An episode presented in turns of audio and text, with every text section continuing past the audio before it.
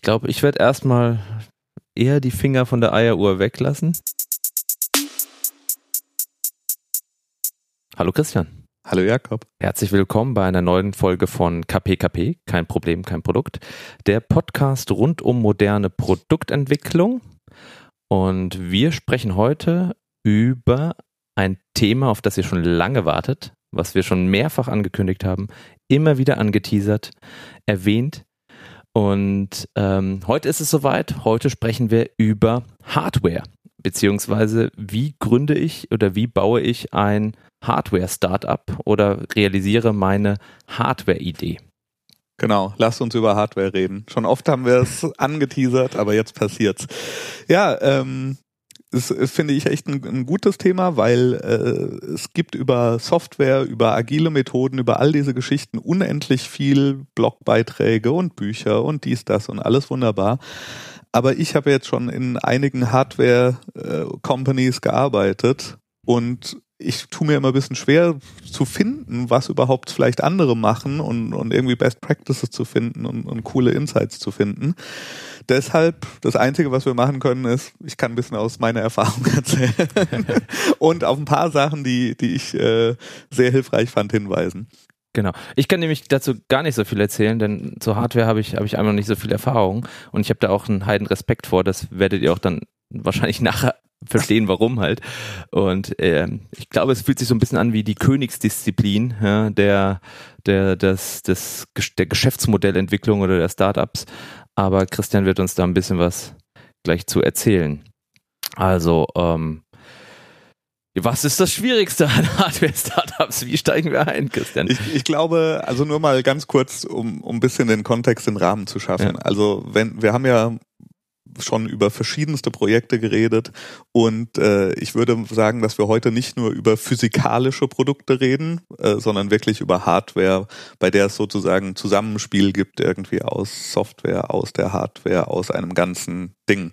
Ja, weil natürlich man kann auch äh, Bilderrahmen verkaufen oder äh, Holzspielzeug das ist auch an sich ein super spannendes Gründungsthema und ein super spannendes Thema, da irgendwie rauszufinden, wie mache ich das, wo mache ich das, wie bringe ich das in den Markt.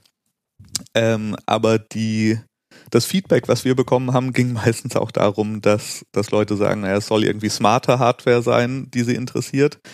Ähm, das sind auch eben die Sachen, an denen ich gearbeitet habe. Und das ist wirklich halt die, die Endausbaustufe der Komplexität, weil du dort eben diese ganzen Komponenten zusammenbringen musst.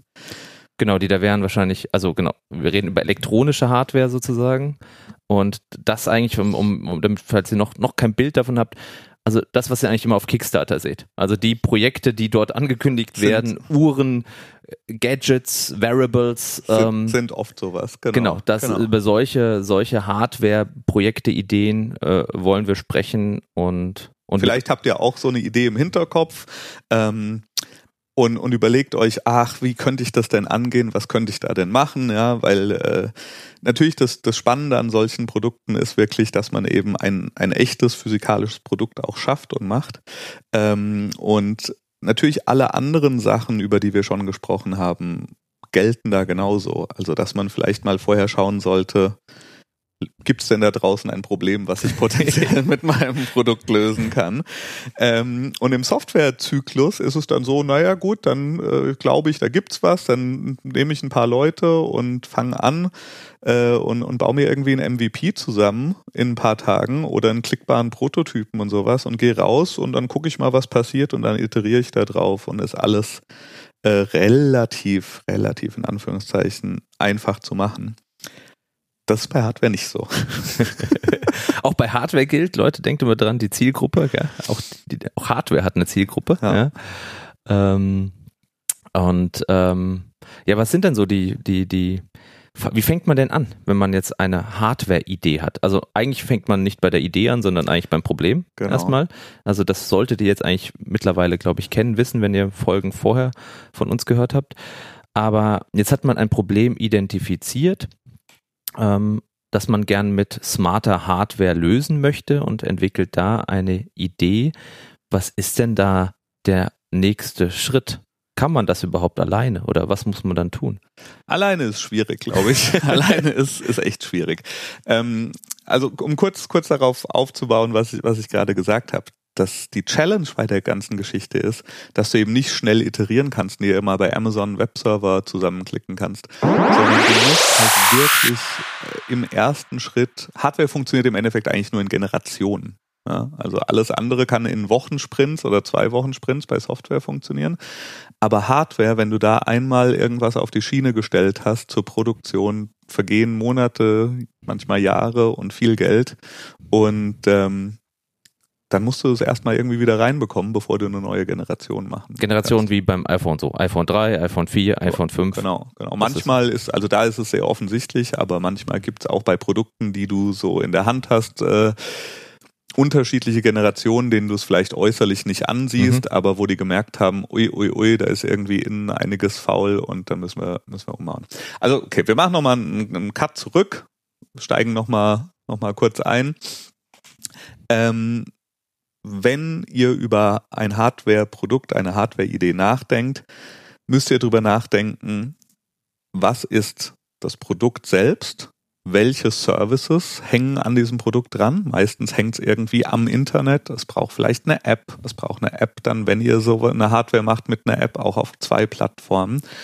Und ähm, auch solche Sachen wie, wie verkaufe ich denn dieses Produkt, muss man sich vorher überlegen. Ja? Also Kickstarter, Indiegogo ist eine Geschichte, aber wenn ich irgendwas so in den Handel bringen will, was muss ich denn da beachten?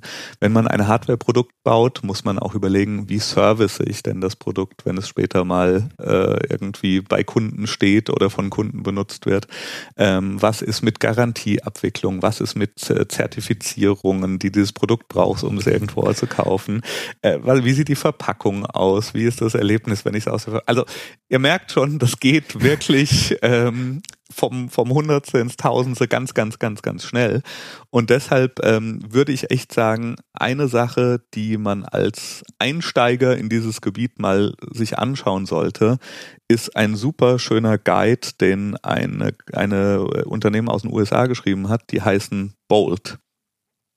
Und Bolt ist eigentlich VC, waren irgendwie mal Inkubator, ähm, die sich komplett nur mit Hardware beschäftigen. Also die investieren auch nur in Hardware-Produkte. Und wenn ihr keine Ahnung, selbst wenn ihr schon ein bisschen mit einem Arduino und äh, einem Raspberry Pi und paar Drähten und paar LEDs irgendwas gebaut habt oder wenn ihr da, wenn ihr Elektrotechnik studiert habt und äh, einen Antrieb für euer Elektroskateboard schon selber gebaut habt, dann habt ihr natürlich super Skills, die Jakob, du und ich schon mal nicht haben. seid, ihr, seid ihr da schon mal ganz weit vorne. Ja. Aber ich kann nicht mal Skateboard fahren. aber ähm, trotzdem würde ich mal vermuten, dass die Chance relativ hoch ist, dass ihr euch noch nicht über diesen kompletten Ende-zu-Ende-Prozess eines Hardware-Produkts Gedanken gemacht habt. Und ähm, ich hatte gesagt, es gibt wenig Literatur, wenig Blogs, aber Bold haben eben diesen Guide geschrieben. Der heißt, äh, glaube ich, der The Illustrated Guide to Product Development. Und der ist wirklich, wirklich gut und sollte man sich einfach mal als, als ersten Schritt angucken, weil sie haben so eine kleine Map gebaut, quasi, die über die verschiedenen Phasen der Produktentwicklung geht, dass man an erster Stelle, schreiben auch sie, die Problem Research macht. Hey, hey. Das haben die von uns wahrscheinlich. Genau. Ähm, also ganz, ganz klar die Sachen, über die wir auch gesprochen haben, findet raus, gibt es das Problem, validiert das, erstellt euch Personas, all diese Geschichten. Da könnt ihr, wenn ihr unseren Podcast schon die letzten Folgen gehört habt, könnt ihr quasi drüber skippen, weil den Teil kennt ihr schon von uns. Und äh, dann ist es eigentlich ganz interessant, ähm, wie man dann eben diese Idee validiert oder wie, wie man da eben weitergehen kann. Und da gibt es im Endeffekt zwei verschiedene Geschichten. Einmal gibt es die Validierung das ähm, Look and Feel, sage ich mal, von einem Produkt mit mhm. Leuten. Also wie es aussieht, wie es sich anfühlt. Genau, da ist das, was am Ende dabei rauskommen soll, ist ein, ein sogenannter Looks-like Prototype. Mhm. Ja? Äh, überleg dir doch mal, überleg dir doch mal schnell eine Hardware-Idee. Wir, wir, spielen das mal durch. Eine Hardware-Idee. Ähm, ich hätte gern eine smarte Eieruhr in der Küche. Eine smarte Eieruhr ah, ja. in der Küche. Ja. Das heißt, du brauchst also ein, ein äh, Gerät, was auf dem Küchentisch zum Beispiel stehen könnte ja. oder am Kühlschrank magnetisch sein ja. könnte und all diese Geschichten. Und das braucht wahrscheinlich paar Module und Sensoren, damit es zum Beispiel sich mit deinem Wi-Fi verbinden kann und dir dann ja. auf dein Telefon was schicken kann. Genau. Und das Rezept, was ich halt auf meinem iPad auswähle, das muss dann halt irgendwie, wenn es ein Timing erfordert, halt automatisch synchronisieren. Synchronisieren ah, halt. Ja. Sehr, sehr gute Idee. Ja. Genau. Ähm, und da wären jetzt diese beiden Komponenten, ähm, oder da wäre der, der Looks-like Prototype, wäre eben alles, was um das Industrial Design geht. Wo steht das Produkt? Wie groß ist es? Welches Volumen hat es? Wie ist, welche Knöpfe sind da drauf? Wie ist das Interaktionsmodell? Hat es ein Display? Hat es kein Display? All diese Sachen kannst du erstmal machen, ohne äh, Firmware zu programmieren, ohne irgendwelche Platinen dir designen zu lassen, sonst was, sondern du denkst wirklich über dieses, den, den, den, was der Nutzer anfasst und wie denn das ganze Produkt überhaupt funktionieren sollte ja. nach. Ja. Und das kannst du durchspielen, da kannst du dir heutzutage mit 3D-Druckern, ja, wenn du mhm. Leute kennst, die ähm, irgendwie Industriedesign machen, die mit 3D-Programmen äh, umgehen können, kann man relativ schnell diese Looks-like-Sachen machen. Ja, man kann mit verschiedenen Materialien experimentieren und wie gesagt mit Schaltern, Knöpfen, sonst was. Aber so Industriedesigner oder Industriedesignerin zu sein, hilft da schon mal weiter. Also entweder bin ich das selber genau. oder ich habe welche zur Hand. Kriege ich das alleine hin? Kriege ich mit irgendwelchen CAD-Softwares oder? Nichts, was, was dich irgendwie weiterbringt. nichts, was, wenn du, also du und ich bringen nicht, bekommen damit nichts hin, was uns weiterbringt. Das ist eben, also wirklich die Hürde ist da extrem hoch. Du musst dir entweder ein Team Team zusammenwürfeln oder finden von Menschen, die das können, die ähm, Industriedesigner sind, Produktdesigner sind, sowas. Du musst Leute bezahlen, die das für dich machen. Das ist die zweite Option. Ja, du kannst immer zu einer Agentur gehen. Ich habe zum Beispiel hier in Darmstadt mit äh, Produktdesignern schon gearbeitet, die eben eine, eine Agentur haben. Ähm, oder, ja, oder du musst halt irgendwie, keine Ahnung, übers Internet versuchen, Leute zu finden, zu Meetups gehen, zu äh, Makerspaces gehen und gucken, ob da vielleicht einer ist, der dir helfen kann. Aber du selbst, jetzt du als Person, Jakob, muss ich leider sagen, wirst nicht weit kommen ohne diese Person. Ja? Okay.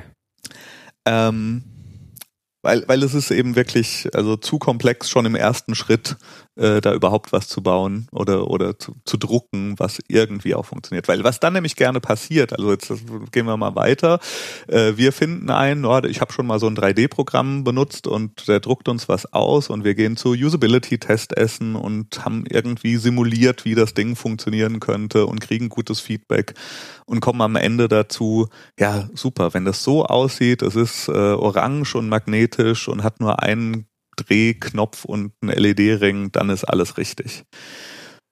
Dann sind wir immer noch ganz weit davon entfernt, das Ding produzieren zu können. Wieso?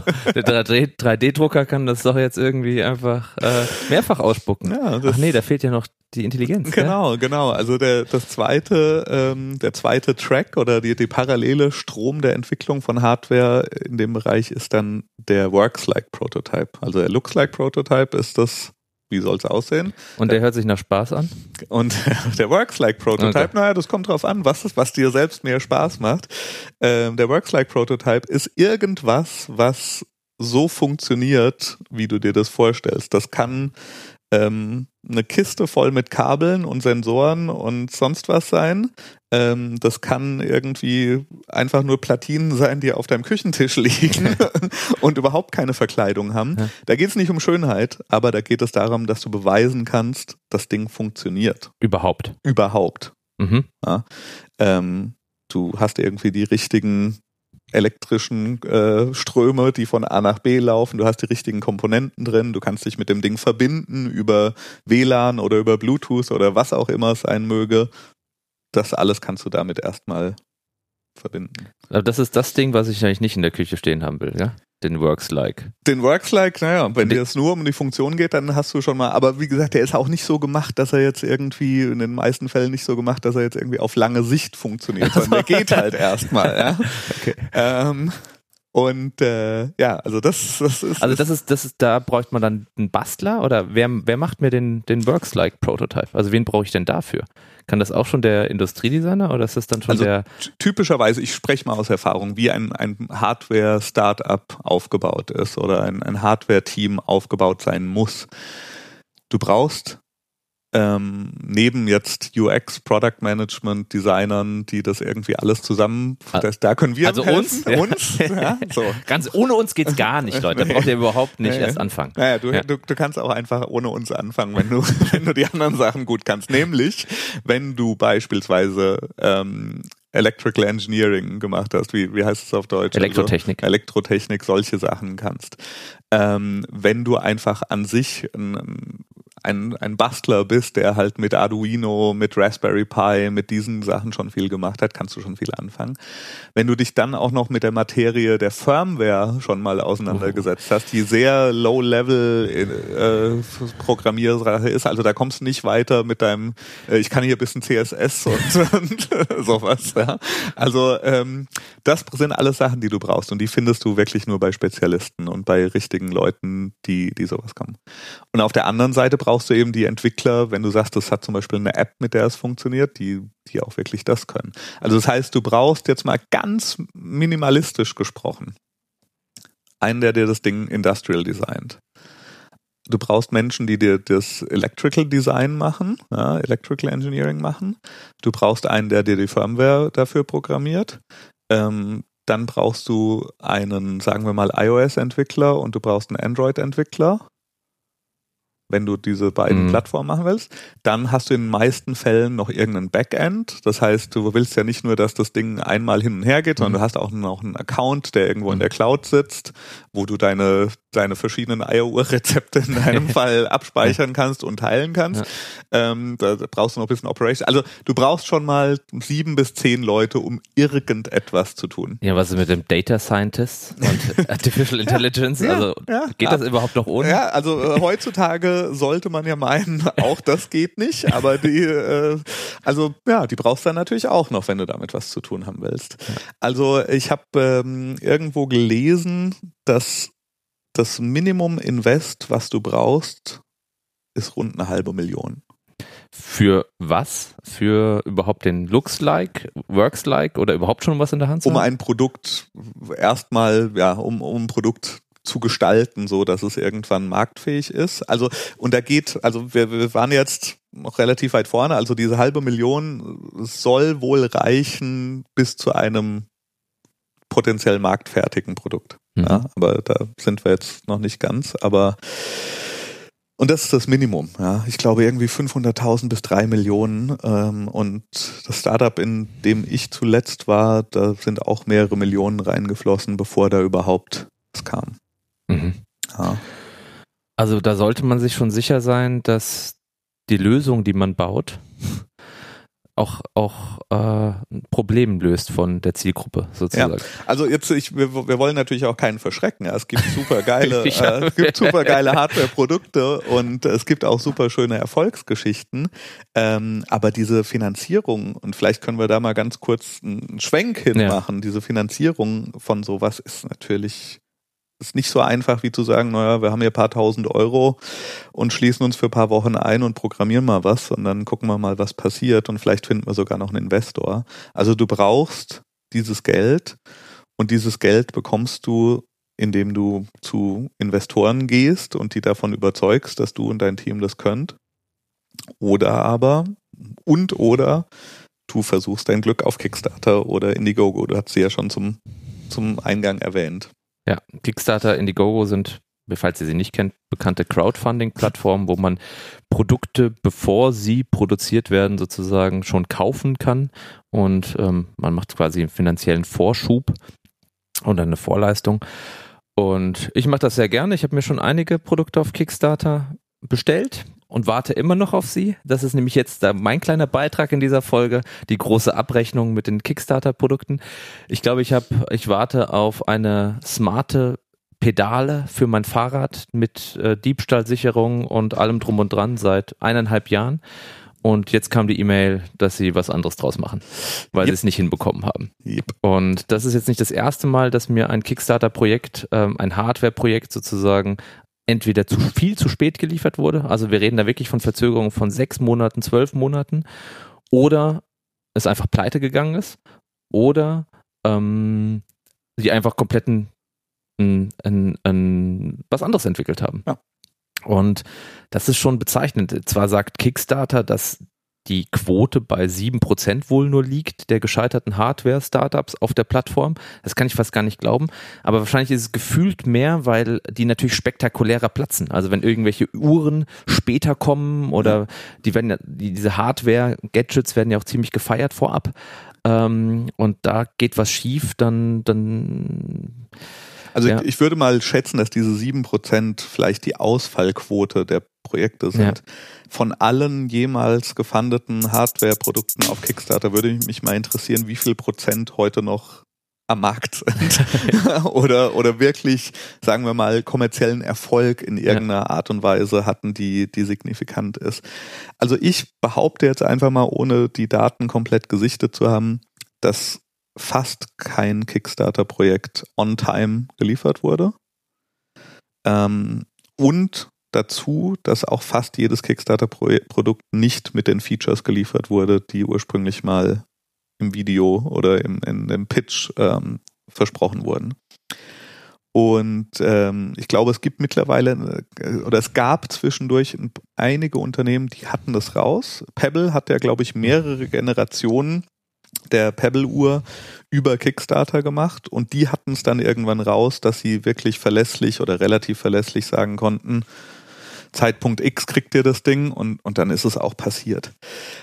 Aber ja, also die, die Erfahrung zeigt einfach, die Leute ähm, vertun sich massiv in dem, was sie schätzen, wie groß der Aufwand ist, wie viel Geld sie brauchen, äh, wie lange das alles dauert. Und ähm, vielleicht können wir da verlinken. Es gibt wirklich ein paar schöne Beispiele da von Firmen, die das gemacht haben. Fällt mir jetzt gerade ein, es gibt ein Projekt, weiß nicht auf welcher Plattform das war, das heißt Flick, Flick.io. Mhm. Die machen einfach nur einen Bluetooth-Button. Ja, so Geldstück großer Button mit einem kleinen LED drin. Den kannst du irgendwo hinpappen dann drückst du drauf und dann verbindet er sich über Bluetooth mit deinem Telefon und triggert irgendwelche Events. Ist fast, könnte man sagen, in der 2017 das einfachste Hardware-Produkt, was man machen kann. Und die erinnere, erinnere ich mich noch, haben wirklich sehr transparent mal beschrieben, wie ihr Prozess war und warum alles ein Jahr länger gedauert hat. also ähm, das äh, werden wir auf jeden Fall in die Show Notes packen, weil das ist wirklich, äh, weiß ich noch, war, war wirklich sehr gut und offen dargelegt. Ja, die Leute vertun sich und ähm, die Leute haben vielleicht eine grobe Idee, was sie da machen wollen oder auch schon eine relativ ausgefeilte Idee, was sie da machen wollen, wollen, dass ihre Kickstarter-Kampagne gefundet wird, suchen sich deshalb einen, der ein schönes Video macht, der sagen wir mal mit After Effects die User Interfaces schön da reinbaut. Ähm, es wird alles so geschnitten, dass es natürlich schon aussieht wie ein fertiger Werbespot und schaffen eine immense Erwartungshaltung. Und äh, es scheint so, dass eben in den meisten Fällen das aber nicht äh, darauf fußt, dass man einen fertigen Entwicklungsplan hat, der wirklich mit genügend Puffer und Realismus und allem gemacht ist, sondern man denkt, naja, das werden wir schon irgendwie hinkriegen. Ja. Und dann kommt irgendwann die erste Generation raus, meistens sechs bis zwölf Monate zu spät und hat dann auch nur die Features, die irgendwie ganz rudimentär sind und alles weitere kommt dann später. Und der Shitstorm ist vorprogrammiert. Ja, also das äh, ja, passiert. Okay, aber wir waren ja an dem Punkt, also äh, man hat vielleicht sein Team zusammen oder man ja. ist in der einzigartigen ähm, äh, Situation, dass man Industriedesigner ist, Elektrotechniker, ähm, programmieren kann, sowohl ja. auf Firmware-Basis und Apps das alles äh, quasi hinbekommt. Äh, man hat das Problem validiert, man kennt seine Zielgruppe und baut jetzt die ersten Prototypen. Einmal den Looks-alike-Prototyp mhm. und dann den Works-alike-Prototyp. Mhm. Jetzt kriegt man dafür die Bestätigung. Der Works-alike-Prototyp sagt mir, ja, das Ding hält, funktioniert, ist stabil. Der Looks-alike-Prototyp kommt ähm, bei der Zielgruppe gut an. Ich, Ja. Man hat es in irgendeiner Form getestet, bei Testessen oder über eine Kickstarter-Plattform. Ja. Was jetzt? So, dann versuchst du die beiden Sachen zu verheiraten. so, dann, Ist das Ehe für alle, oder genau, Ehe für alle ähm, und äh, dabei wird dir auffallen, oh, geht nicht. viel zu viele Platinen für viel zu kleines Gehäuse. Ähm, wird heiß, schmilzt alles weg, wenn wir das Ding da reintun. Ja? Und du gehst wieder zurück zu deinem Industrial Designer und du gehst wieder zurück zu deinen anderen Leuten. Ja, und das, das Ziel ist dann irgendwann am Ende, wenn du dich durch verschiedene Iterationen da durchgearbeitet hast, hast du einen Engineering Prototype und ähm, du brauchst natürlich auch jemanden, der dir das ganze Ding fertigt. Oh, Ja, wie im Moment. ja. Ein, Stück reicht nicht?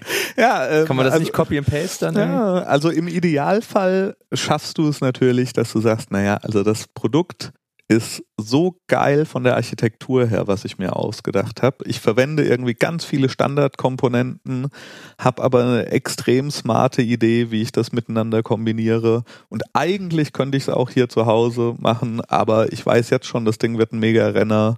Ich muss Millionen davon produzieren oder Tausende zumindest. Ja. Ähm, also ich glaube, die ersten musst du immer selber bauen, das machen auch alle Firmen, aber äh, ja, und, und vielleicht schaffst du es auch sogar ähm, zu lernen, wenn du das machst, wenn du es schaffst, Kleinauflagen selbst zu produzieren, sparst du dir am Ende natürlich viel, viel, viel, viel Geld, weil dann hast du echte Benutzer, äh, echte Erfahrungen, die du dann in diese größere Produktion einfließen lassen kannst. Also das ist, glaube ich, wirklich ein, Ziel, das habe ich selbst noch nie gesehen äh, in eigener Erfahrung, dass, dass wir das geschafft hätten in den Unternehmen, in denen ich war, dass wir sozusagen mal pff, 50 oder 100 Stück gebaut hätten, die man Leuten hätte geben können, sondern äh, da stand immer das Invest von Produktion in China oder sonst wo äh, davor. Aber wenn, was, was wären das für Nutzer? Das sind wahrscheinlich echt noch Tester, das sind noch keine realen Kunden. Das ist wirklich so mit, mit Goodwill gibt man denen das in die Hand und sagt, hey, hier, probier mal meine smarte Eieruhr bitte mal zwei Wochen aus zu Hause,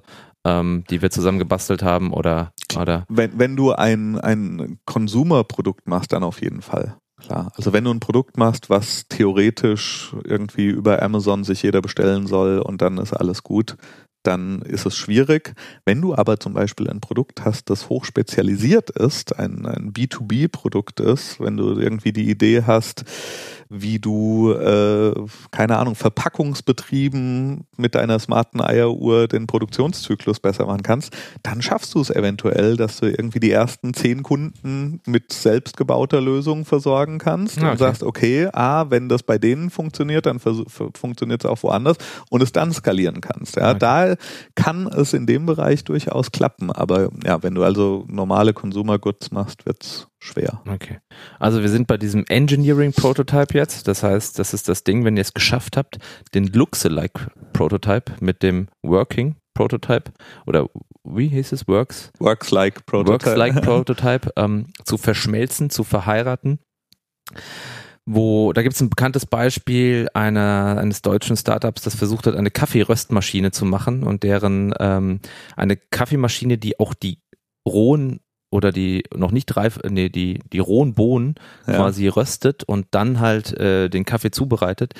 Ähm, das ist auch eine spannende Geschichte. Vielleicht finden wir dazu nochmal äh, einen Link und packen den in die Shownotes, weil da sah der Looks-alike Prototype ein bisschen anders aus und wurde auch auf Kickstarter so versprochen, als es dann das endgültige Produkt ähm, oder wie das endgültige Produkt aussah. Und die hatten auch etliche Probleme, das Design quasi zu verschmelzen, im Ja. wahrsten Sinne des Wortes, mit dem Works-like Prototype. Verlinken wir euch auch nochmal. Ja.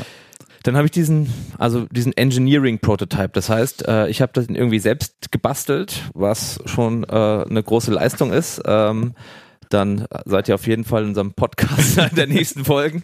Oder ihr, Ihr ähm, hattet eben diese Engineering-Partner, ihr habt euch vielleicht äh, ein bisschen Geld besorgt, um das alles entwickeln zu lassen ähm, von, von Ingenieuren oder von Industrial Designern. Und wenn ihr natürlich da mit erfahrenen Leuten arbeitet, dann werden die euch auf Dinge hinweisen, ähm, die, die vielleicht ein Unerfahrener da nicht macht, weil nämlich der Schritt ist ja, irgendwann willst du das Ding bauen und du willst es in großer Stückzahl bauen. Und was dann ganz gerne passiert ist, du hast irgendwie dein Industrial Design und deine Komponenten, die du dir da mal ausgesucht hattest, wunderbar zusammenbekommen jetzt. Und dann gehst du im Normalfall heutzutage weiterhin nach China und suchst dir in China Lieferanten und Produzenten. Da gibt's also Unternehmen auf jeder Ebene sozusagen. Also es gibt natürlich die, die dir einzelne Chips und einzelne Kabel und einzelne Schrauben verkaufen. Es gibt eben aber auch die, die ganz am anderen Ende des Spektrums sind, die sagen, komm zu uns, wir haben unser lokales Netzwerk, wir kümmern uns um alles. Wir machen, wir übergeben dir sozusagen ein fertiges Produkt am Ende. Selbst wenn du mit denen arbeitest, ähm, kann es sehr gut passieren, dass sie sagen, ja, das habt ihr euch schön überlegt, aber da hat niemand dran gedacht, dass sowas auch mal in Masse gefertigt werden muss und was da die Besonderheiten sind. Und dann wird, wird euer Design nochmal über den Haufen geworfen. Aber was kann denn dann so eine Besonderheit sein? Oder hast du da irgendwie äh, ähm. Naja, also es kann zum Beispiel sein, jetzt wirklich, wenn man von mechanischen Dingen ausgeht, dass die sagen, naja, also wenn ihr hier eine Spritzgussform habt, die so ist und da eine so, dann habt ihr auf einmal hier vier Teile. Wir wollen aber nur zwei Teile machen, sonst müssen wir euch doppelt so viel Geld abnehmen. Deshalb müsst ihr nochmal eine neue Form entwickeln, wo wir das mit zwei Teilen machen können. Ah, okay. Ja, Beispiel. Ja. ja. Oder äh, wenn wir das so bauen, wie ihr euch das ausgedacht habt, dann kann die Batterie nur am Anfang verbaut werden, ist aber Schwachsinn, weil unser Inventory an Batterien kommt erst später. Deshalb müssen wir dafür sorgen, dass die Batterie als letzte Komponente eingebaut wird. Deshalb müssen wir das Design Aber woher soll ich denn das vorher wissen? Ja, das ist, ähm, also es gibt in, in diesem erwähnten Guide ein wunderschönes Diagramm, ähm, das dich darauf hinweist, dass du das nicht wissen kannst vorher. ja, also das beschreibt den Softwareproduktionszyklus als so ein Kreis und da ist alles geordnet und es gibt alle Stellen. Und das nächste Bild ist dann der Hardware-Prozess. Da ist einfach nur ein Mensch, der schreit und dem der Kopf brennt. Und das ist äh, relativ realitätsnah. Genau, also solche Sachen, auch durch die muss man sich dann eben durcharbeiten. Was ist, was ist mit der, mit der Vorhölle der Zertifizierung? Das habe ich auch schon mal gehört, dass es da irgendwie auch nette Überraschungen geben kann, je nach Markt und ja. äh, ähm. also das sagen wir es mal so, das wichtigste Takeaway aus dieser Folge ist, Hardware kann super geil sein und, und Hardware kann echt Spaß machen und äh, kann zu Produkten führen, wo Menschen euch umarmen und lieben für diese Hardware, die es gibt. Vielleicht noch mehr, weil es irgendwie was anderes ist als Software. Aber bei Hardware braucht ihr Leute, die Erfahrung haben. Ja. Ihr braucht Leute, die das schon mal gemacht haben. Und zwar nicht theoretisch schon mal gemacht haben, sondern echt schon mal gemacht haben. Ähm, denn all diese Sachen zum ersten Mal zu tun, Zertifizierung zum ersten Mal rauszufinden, wie ist das denn, wo brauche ich ein CE-Zeichen und wo kann ich Batterien per Luftpost verschicken, ja, nein, also all diese Sachen äh, selbst rauszufinden und sich da durchzuarbeiten, ist schmerzhaft und langwierig und teuer. Und wenn ihr jemanden findet, der sowas schon mal gemacht hat, dann ist er höchstwahrscheinlich auch teuer, aber immer noch billiger als als alles, was ihr selbst machen könnt. Okay, also die, die, der Tenor ist sozusagen, sich Spezialisten reinzuholen oder ja. zumindest viele Erfahrungsberichte einfach zu lesen, zu hören, wenn man dann wirklich sich traut, das äh, selber zu machen. Aber man sollte dann schon eintauchen in diese Welt und schauen, welche, welche Stolpersteine es denn überhaupt geben könnte und ja. wer da über was schon gestolpert ist oder gescheitert ist. Ja. Also du brauchst wirklich Leute, die Erfahrung haben, diese Zertifizierung, all diese Geschichten, das ist, ist in sich schon wirklich ein schwieriges Thema. Ja, also es gibt auch da äh, diese Produzenten, die versprechen, sie kümmern sich da alles um alles für dich. Ähm, aber auch so ein Erfahrungswert, das ist zum Glück an mir bisher immer vorbeigegangen. Äh, aber meine Kollegen, mit denen ich an Produkten gearbeitet habe, waren eben sehr, sehr lange in Asien. Entweder je nach Produkt in Korea oder in China ähm, weil du musst da vor Ort sein. Ja, also mhm. du hast dann irgendwann vielleicht dein Engineering Prototype, du hast dich, du näherst dich immer näher an, an dieses Serienprodukt, was du irgendwann mal machen willst. Es werden unglaublich teure Werkzeuge hergestellt. Also das allein. Das Tooling, gell? Also. Das sogenannte Tooling. Also äh, normalerweise hast du ein Gehäuse, das aus einem Kunststoff ist für, für dein Produkt, was du machst. Und die Form herzustellen dafür kostet mehrere 10.000 bis 100.000 Euro. Äh, nur für die Form. Nur für die Form. Und wenn da was schief geht? Wenn die Form, die Form hält dann auch nicht für immer, sondern muss irgendwann nochmal eine neue Form gemacht werden. Dann äh, wird an dieser Form gedreht und gedeichselt und gemacht und getan und immer wieder verändert, ähm, damit alles zusammenpasst. Und ähm, ja, man, man, es ist vielleicht zum Teil ein Vorurteil, es ist aber auch ein eine Erfahrungswert. Wenn du mit chinesischen Produzenten arbeitest, die machen halt genau das, was du in deine E-Mails schreibst. Und wenn du dich da, wenn du doof bist und dich selbst nicht gut ausdrückst, dann kriegst du teilweise Dinge zurück, wo du die Hände über dem Kopf zusammenschlägst. Und ähm, dann hast du Zeitverschiebungen, all diese Geschichten. Also Kollegen von mir waren dann wirklich mehrere Wochen bis Monate am Stück immer in China und haben quasi selbst beim Produzenten gestanden und haben jeden Tag geschaut, bei jedem Schritt, wie geht's weiter, wie wird das Produkt Stück, Stück für Stück für Stück für Stück wirklich realer und anfassbarer. Das ist eigentlich eine schöne Idee für eine Webseite, so ähm, die E-Mails und Prototypen oder so Tooling-Prototypen sammelt, was ich gedacht habe, was ich produzieren lasse. und was ich wiederbekommen habe. Ja, also da gibt's für mehrere ja. Tausende, Zehntausende. Ja, ja, vielleicht gibt's, wahrscheinlich gibt's die Plattform schon. ähm, wir machen uns auf die Suche, aber ja. ja, also, also das ist nicht die E-Mail, die man über Nacht schreiben sollte, unausgeschlafen und ja. ähm, genau. Ja, und dann äh, kommst du, also wir, wir kürzen es mal ein bisschen ab. Ja? Also es gibt da noch die Schritte ähm, der, der sogenannten Validierung. Also du hast dann irgendwie, also Validierung im Sinne von Produktion. Du hast dann irgendwann diesen Engineering Prototype, der alles verheiratet hat. Dann machst du die Engineering Validation. Das heißt, das ganze Ding funktioniert praktisch jetzt so, wie es, wie es denn besprochen war und ist irgendwie so machbar. Dann gibt's nochmal den DVT. Die DVT-Phase ist die Design Validation, dass wirklich das ganze Design auch produktionstechnisch so zusammenkommen kann, wie du dir das aus, ausgedacht hast. Und die letzte Phase ist dann die PVT, das ist die Production Validation. Das heißt zu sagen, okay, da geht's dann nur noch darum, wie optimieren wir dieses Ding jetzt für die Produktion wie schleifen wir den Produktionsprozess ein, so dass am Ende da das Produkt so rauskommt. Und was ist da so, weißt du, kennst du da die Regel oder so? Geht man da locker durch, durch diese Validierungsphasen oder gibt's da nochmal extra Schleifchen? Gibt es normalerweise immer extra Schleifchen. Also ja, ihr, ihr, es tut mir leid, dass ich das so sagen muss und ich will auch niemandem ausreden, ähm, mit Hardware was zu machen. Aber jeder einzelne Schritt ist wirklich komplex und also, äh, was man sich auch überlegen muss, wo wir jetzt gar nicht drüber geredet haben bisher, ist, du hast parallel zu all diesen Geschichten ja auch deine Softwareentwicklung und Firmwareentwicklung laufen. Ach so, stimmt, das haben wir jetzt ganz vergessen. Die musst du ja auch irgendwann miteinander verheiraten. Das noch heißt, eine Ehe. Das heißt noch eine Ehe. Es ist äh, Polyamorie, Polyamorie bei in China ja.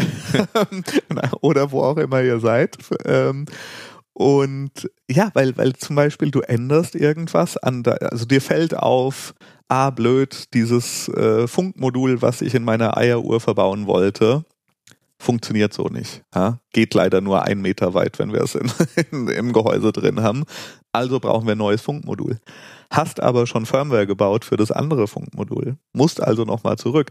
Die Schnittstelle von der Firmware haben aber deine iOS-Entwickler schon benutzt, um irgendwie ein Frontend zu bauen.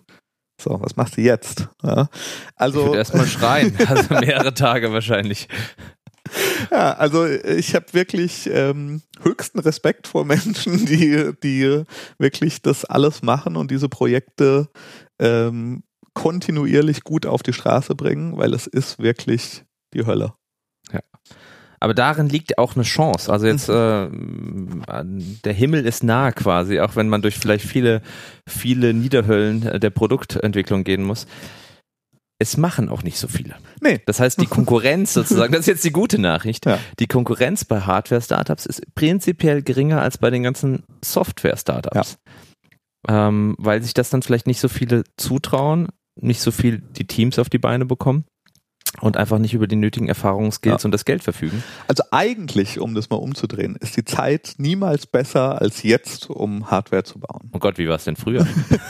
Ja, weil heute, überleg dir mal, was es heute alles gibt. Heute hast du 3D-Drucker, die super billig sind und okay sind. Ähm, du hast so Makerspaces, die gab es auch nicht. Da findest du sogar noch Leute, mit denen du vielleicht das ganze Ding machen kannst. Ähm, du hast viel mehr äh, Bausteine, die du einfach so verwenden kannst. Also selbst du und ich, die sonst wenig können, können uns irgendwie ein Raspberry Pi besorgen und ein paar Module und Lichter und sonst was und können, wenn wir uns da reinfuchsen, bisschen was damit schon machen. Meinst du, wir kriegen doch die smarte Eieruhr? hin? wir, versuchen es mal. Also äh, das, das ist nämlich noch das andere, worauf ich hinweisen wollte. Ähm, vielleicht ist es wirklich sinnvoll zu schauen, okay, was gibt es denn als fertige integrierte Module und wie kann ich die denn verbinden, um eben mein Produkt herzustellen äh, oder zu entwickeln und wie fange ich nicht bei jedem einzelnen Teilchen und jedem einzelnen Chip und sonst was neu an. Ja? Ähm, Raspberry Pi, Arduino, es gibt ein Unternehmen, verlinken wir auch nochmal, die heißen Particle. Mhm. Particle machen im Endeffekt fertig integrierte ähm, Chips, die, die teilweise zum Beispiel sogar schon GSM drauf haben, da steckst du eine und, und GPS drin haben, da steckst du einfach nur eine SIM-Karte rein und dann hast du quasi ein Mini-Mobiltelefon ohne Display, was du in irgendein Device reinbauen könntest, was du zum Beispiel an ein Fahrrad hängst oder ins Auto legst oder an dein, deinem Hund um, um den Hals hängen möchtest. Und da tut sich wirklich ganz, ganz viel. Ähm, du brauchst trotzdem noch die Expertise und das ganze Wissen und so, aber das, das Level wird so ein bisschen gehoben und ähm, ich sag mal, vielleicht ein bisschen parallel mit dem, was, was Amazon mit AWS getan hat für die Softwareentwicklung, dass man sich eben nicht mehr zehn Server ins äh, Rack schrauben muss, ähm, sondern irgendwie ein paar Level drüber anfangen kann und, und seine Businesslogik bauen kann auf diesen Teilen. Mhm. So bisschen passiert das da gerade auch im Hardware-Bereich, dass man deutlich höher einsteigen kann und sagen kann, ah, okay, hier gibt's schon die ganzen Fundamente und die ganzen äh, Building Blocks und ich mache jetzt darauf mein Ding. Sollen wir noch, sollen wir noch die Schritte danach? Gibt es noch Schritte danach? Also man hat das Ja. alles verheiratet oder dann fängt ja auch erstmal, was fängt denn dann eigentlich Naja, an? also, also am Ende dieses PVT, ähm, dieser, dieser Production Validation Phase, da fallen dann eben erste Geräte raus, die du mal vielleicht in eine Verpackung tun kannst, die du schon Eine hast. Verpackung brauche ich auch noch. Ja, die fangen wir gar nicht mit an, ähm, die du aufmachen kannst, wo du ausprobieren kannst. Damit machst du deine Tests und so. Und äh, danach kommt dann eben eine, eine Nullserie. Also eine Nullserie sind quasi die ersten Produkte, die so tun, als ob sie schon fertig sind für Konsumenten. Ähm, da machst du irgendwie 50, 100, 200, kommt drauf an, was für ein Produkt ist, wie, wie teuer das ist. Ähm, da, und, und dann entweder gehst du direkt in die Mass Production, also in die, in die erste Phase deiner äh, wirklichen Massenproduktion oder du musst nochmal eine Einser-Serie machen. Also das sind wirklich so, wir haben es jetzt wirklich ganz verkürzt gemacht, die Schritte, die du hast. Und am Ende hast du dann deine ersten paar tausend, tausend, paar tausend Produkte, die fertig zu dir rüberkommen. Die müssen dann natürlich noch auf dem Schiff acht Wochen unterwegs sein, bevor sie da Ach, sind. das sind diese acht Wochen immer, die dann noch, äh, deswegen die Sachen immer zu spät kommen. Aber also was ich mir natürlich wünschen würde, ist, dass sowieso vielleicht man mehr dieser ganzen Produktion auch näher an zu Hause machen kann. Hm. Dann ist es leichter, dort vor Ort zu sein und leichter, die Sachen hier rüber zu bekommen und verkürzt irgendwie die Zyklen. Da gibt's auch so die ersten Trends, ähm, aber im, im Moment ist es immer noch sehr viel äh, in China, wenn man das machen will. Okay. Also wir wissen jetzt, was, warum Hardware Hardware heißt. Ja. Das ist ein hartes Stück Arbeit. Ähm, ja, also ich glaube, ich werde erstmal eher die Finger von der Eieruhr weglassen. in Der Ja. smarten. Ja, also ich meine, ich glaube, du kannst, du kannst es weit treiben ohne dieses viele Geld. Und im Moment, was ich so mitbekomme, ist natürlich bei den Investoren äh, so bisschen Schüchternheit im Hardware-Bereich da. Aber ich glaube, du kannst relativ weit treiben und, und wenn du es dann schaffst, ein wirklich cooles Konzept vorzulegen, findest du auch Leute, die dir das trotzdem finanzieren. Also ähm, wir, wir, wir kennen auch Leute, die irgendwie in Hardware-Startups investiert haben. Ähm, es gibt in Deutschland auch, also es, es gibt ein paar, ne? es gibt ein paar wirklich ganz gute Sachen. Ähm, es gibt Leute, die äh, GPS-Tracking für Amateurfußballer machen, damit man wirklich wie in der Bundesliga jeden einzelnen Schritt und Sprint von den, von den Leuten tracken kann. Die haben es auch geschafft, ja. Die haben auch geschafft, Investoren zu finden, die ihnen ermöglicht haben, so ein Produkt zu bauen. Und ähm, ja, ich glaube, man muss keine Angst haben, aber man muss, man muss einen realistischen Blick darauf haben. Und äh, ich glaube, im Moment ist eher das Problem, dass Leute sich überlegen, auch Hardware ist doch geil, lass mal machen, wird schon nicht so schwer sein und dann relativ schnell aufs Gesicht fallen, weil sie eben merken, dass alles zehnmal so teuer und zwanzigmal so lang dauert, ist, äh, wie, wie sie dachten. Ja. Ein schönes Beispiel haben wir auch noch äh, für ein deutsches Hardware-Produkt gleich in unserer Rubrik, ähm, was wir gerne selber erfunden hätten. Ähm, werden wir euch noch nennen, aber das finden wir wirklich beide auch sehr gut. Gibt es noch abschließend was zur Hardware zu sagen? Ähm, ja, also aus deiner Sicht? Aus, aus meiner Sicht, ähm, das Ziel von heute war wirklich nur so ein bisschen einen ganz groben Überblick zu geben und ein bisschen zu sensibilisieren dafür, was da passiert.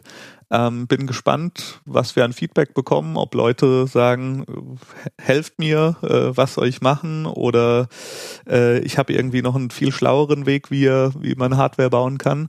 Ähm, und ich, ich glaube, vielleicht gibt es ja da noch einzelne Themen, auf die wir nochmal separat eingehen müssen. Aber für heute, glaube ich, war es wirklich das High Level. Wie funktioniert das überhaupt alles? Und alles weitere sehen wir dann.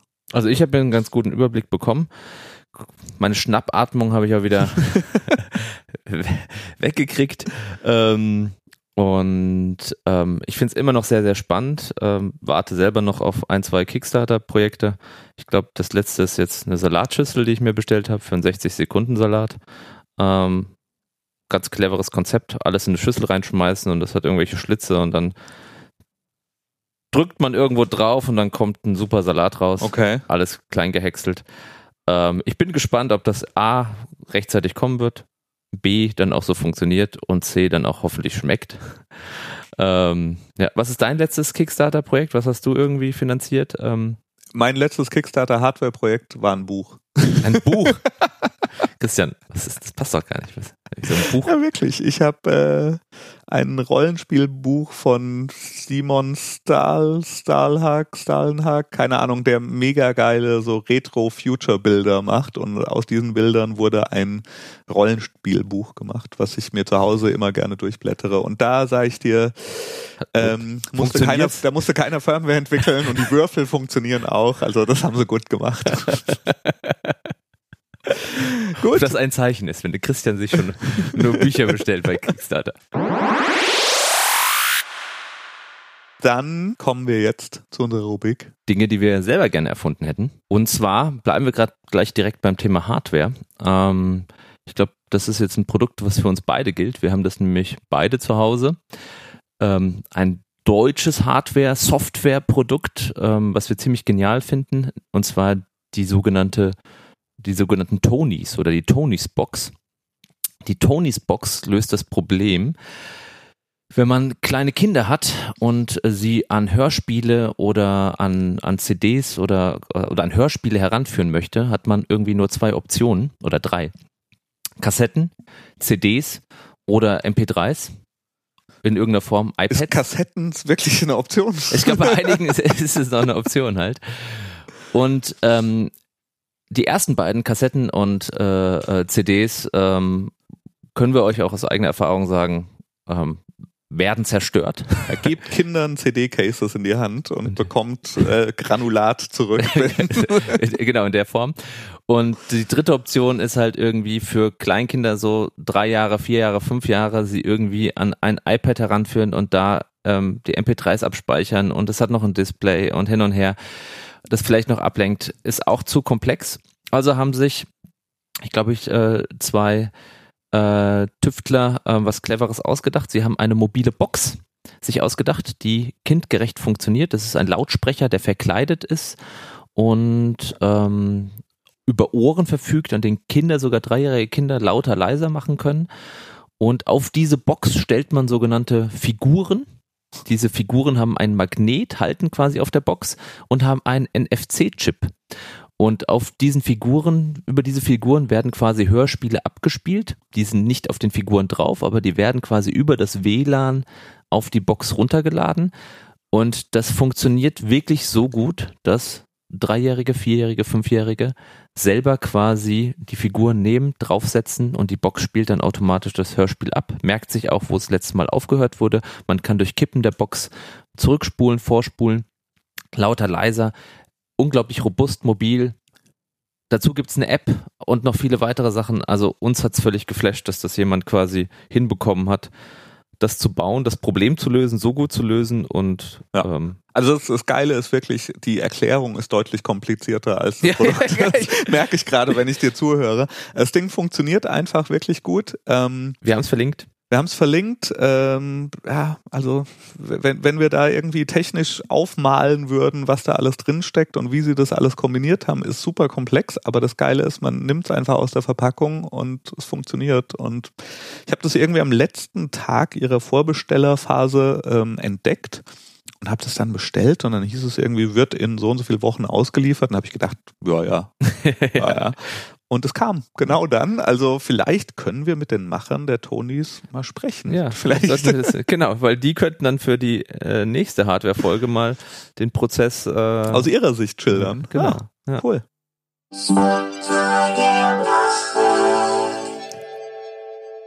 Auch diese Folge von KPKP wird unterstützt von Jimdo. Jimdo, das ist ein Homepage-Baukasten, der aus Deutschland kommt, ein äh, ehemaliges Startup, jetzt veritables, mittelgroßes Unternehmen, glaube ich, aus Hamburg, ähm, die es wirklich möglich machen, mit einfachen Mitteln selbst eine Homepage, eine Webseite zu bauen. Egal, ob ihr eine Fassade bauen wollt oder wirklich eine Webseite für euer Business, was ihr habt.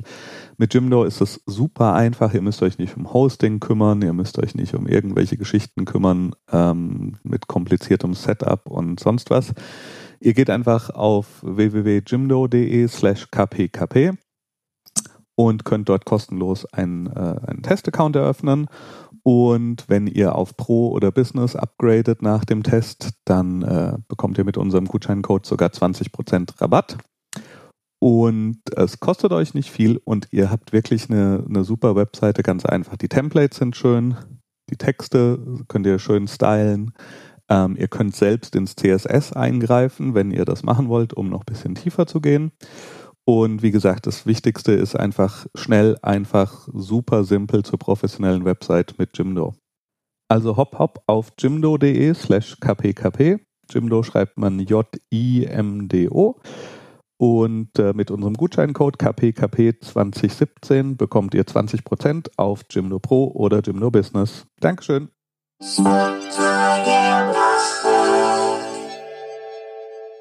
Ja, sehr schön. Du hast aber noch was mitgebracht, was du gut findest. Ja, das hatte ich letztens schon bei uns auf der Facebook-Seite äh, verlinkt. Eine kleine, kleine, kleine, kleine Idee aus dem Softwarebereich sozusagen, eine, eine Mac-App. Ähm, Muzzle heißt sie, glaube ich, M-U-Z-Z-L-E.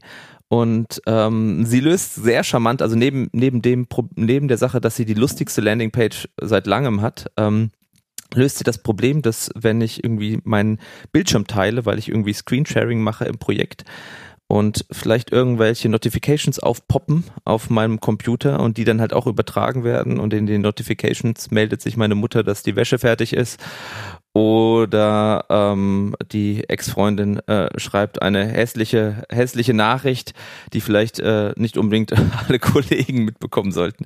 Ich weiß nicht. Diese Muzzle-App sorgt dafür, dass einfach die Notifications ausgeschaltet werden. Und es ist ein gutes Beispiel dafür, wie man mit einer ganz, ganz, ganz kleinen Lösung ein vielleicht ja auch ein bisschen nischiges Problem, aber ein Problem, was definitiv vorhanden ist, charmant löst und dazu, wie gesagt, schaut euch die Landingpage an. Es ist wirklich das Lustigste, was, was wir in dem Bereich ja. seit langem gesehen haben. Sehr cool. Sehr, sehr schön. Dann bleibt uns jetzt noch eine Rubrik übrig, die nennt sich Startup-Raten. Startup-Raten. Ich erkläre Startup-Raten. Startup-Raten funktioniert so, dass wir einen Namen eines Startups dem Gegenüber nennen. Ich, Jakob, Jakob, mir. Und der jeweilige Gegenüber muss nur anhand des Namens erraten, welches Problem dieses Startup löst und welches Produkt sich dahinter verbirgt. Ist meistens falsch, aber wir geben nicht auf. Wir haben es, glaube ich, noch nie erraten, oder? Ich glaube nicht. Möchtest du anfangen?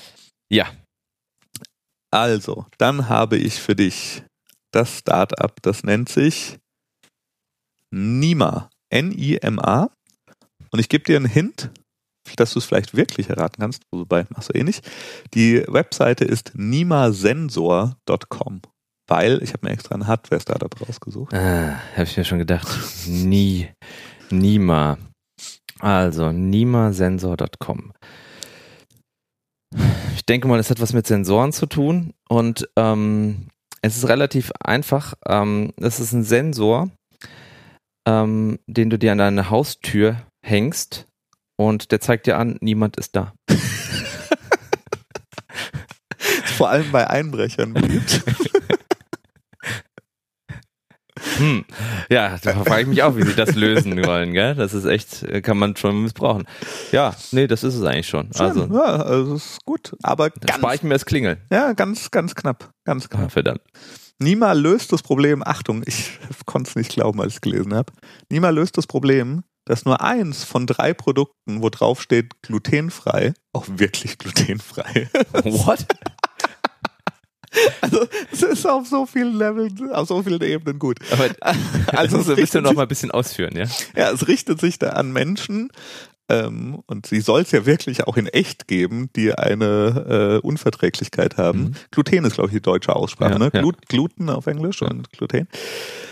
Und ähm, das Ding ist ein Sensor, also das ist so eine Box, die schraubst du auf, dann nimmst du ein bisschen von deinem Essen und steckst es da rein, schraubst es zu, wartest einen Moment und dann ist ein Display, was entweder ein Smiley Face oder ein nicht Smiley Face macht, um dir zu sagen, ob der Weizenklebergehalt dieses Produkts okay ist. Ich muss sagen, dass es zum ersten Mal eigentlich geiler ist, als das, was ich mir auch gerade ge- ausgedacht Ja, habe. und ähm, Starter Kit 279 Dollar. 279 Dollar, damit ich herausfinde, ob das überteuerte Essen, was ich mir gekauft habe, auch Ja. wirklich das verspricht, was es Ja. verspricht. Geil. Super. Lässt sich vielleicht auch noch ausbauen. Ähm, enthält der Fish McFish. Das ist schon so First World ist Solutions, oder? sensationell First World Problem. Aber schön. Ah, Also geil, nie, ja. niemand da, aber wäre auch gut. Ja. Aber wir können es ja nicht verlinken, weil, äh, äh, stimmt, ich wollte gerade verlinken es, aber dann ist ja immer der, äh, die Überraschung kaputt. Ja. Müsst ihr dann jetzt einfach selber googeln halt. Nima. Okay. Christian, du bist dran. Für dich auch ein Hardware-Startup, habe ich natürlich. Oh, wow. Flaneurs. Wenn ich falsch ist, hoffe ich nicht, habe ich es richtig ausgesprochen. Ähm, also wie das Flanieren, Ja. nur halt äh, Flaneurs mit Z am Ende. Flaneurs mit Z am Ende. Mhm. Und es ist ein Hardware-Startup. Mhm. Also normalerweise ist Flanieren doch einfach gehen. Mhm. Ne? So, gehen. Z ist wie immer ähm, die Gangster-Variante. Stimmt, das, da hatten wir schon was. Gell? Hatten wir schon mal was? Flaneurs mit Z. Ist es vielleicht irgendwie sowas wie so ein Exoskelett, was, Ja, schon, ich würde sagen, was, was man sich lauwarm. an die Füße macht? Ja, dann wärmer ist schon für die Füße, ja. Für die Füße. Ah, oder ist für die Füße. Flaneurs ist vielleicht, ja, ist so ein, so ein Exoskelett, das machst du dir an die Füße und dann, weil viele Leute ähm, würden gerne zusammen die Straße runterflanieren und ich weiß nicht, wenn ihr in einer Beziehung seid oder wart, kennt ihr das vielleicht. Der eine läuft 0,8 kmh, der andere hat ein Spaziertempo von 12 km/h. Ja, eines der schlimmsten Probleme. eines der schlimmsten Gruppen und Paarprobleme, die es gibt. Und es wird endlich gelöst durch Flaneurs. Man stellt sich ein, zum Beispiel Champs-Élysées. Ja. Und dann dieses Exoskelett macht automatisch das korrekte Tempo, weil es ja auch je nachdem, was zu sehen gibt, bisschen Ja. angepasst. Und es wird für jeden in der Flaneurs-Gang direkt angepasst. Ah, das heißt, wir laufen alle gleich schnell und auch so dem der, der Sehenswürdigkeit Der Szenerie entsprechend. angepasst, Szenerie. genau. Perfekt, super. Richtig. Ich würde sagen, gar nicht mal so weit weg. Ähm, Flaneurs, turn your favorite shoes into roller skates in one clip.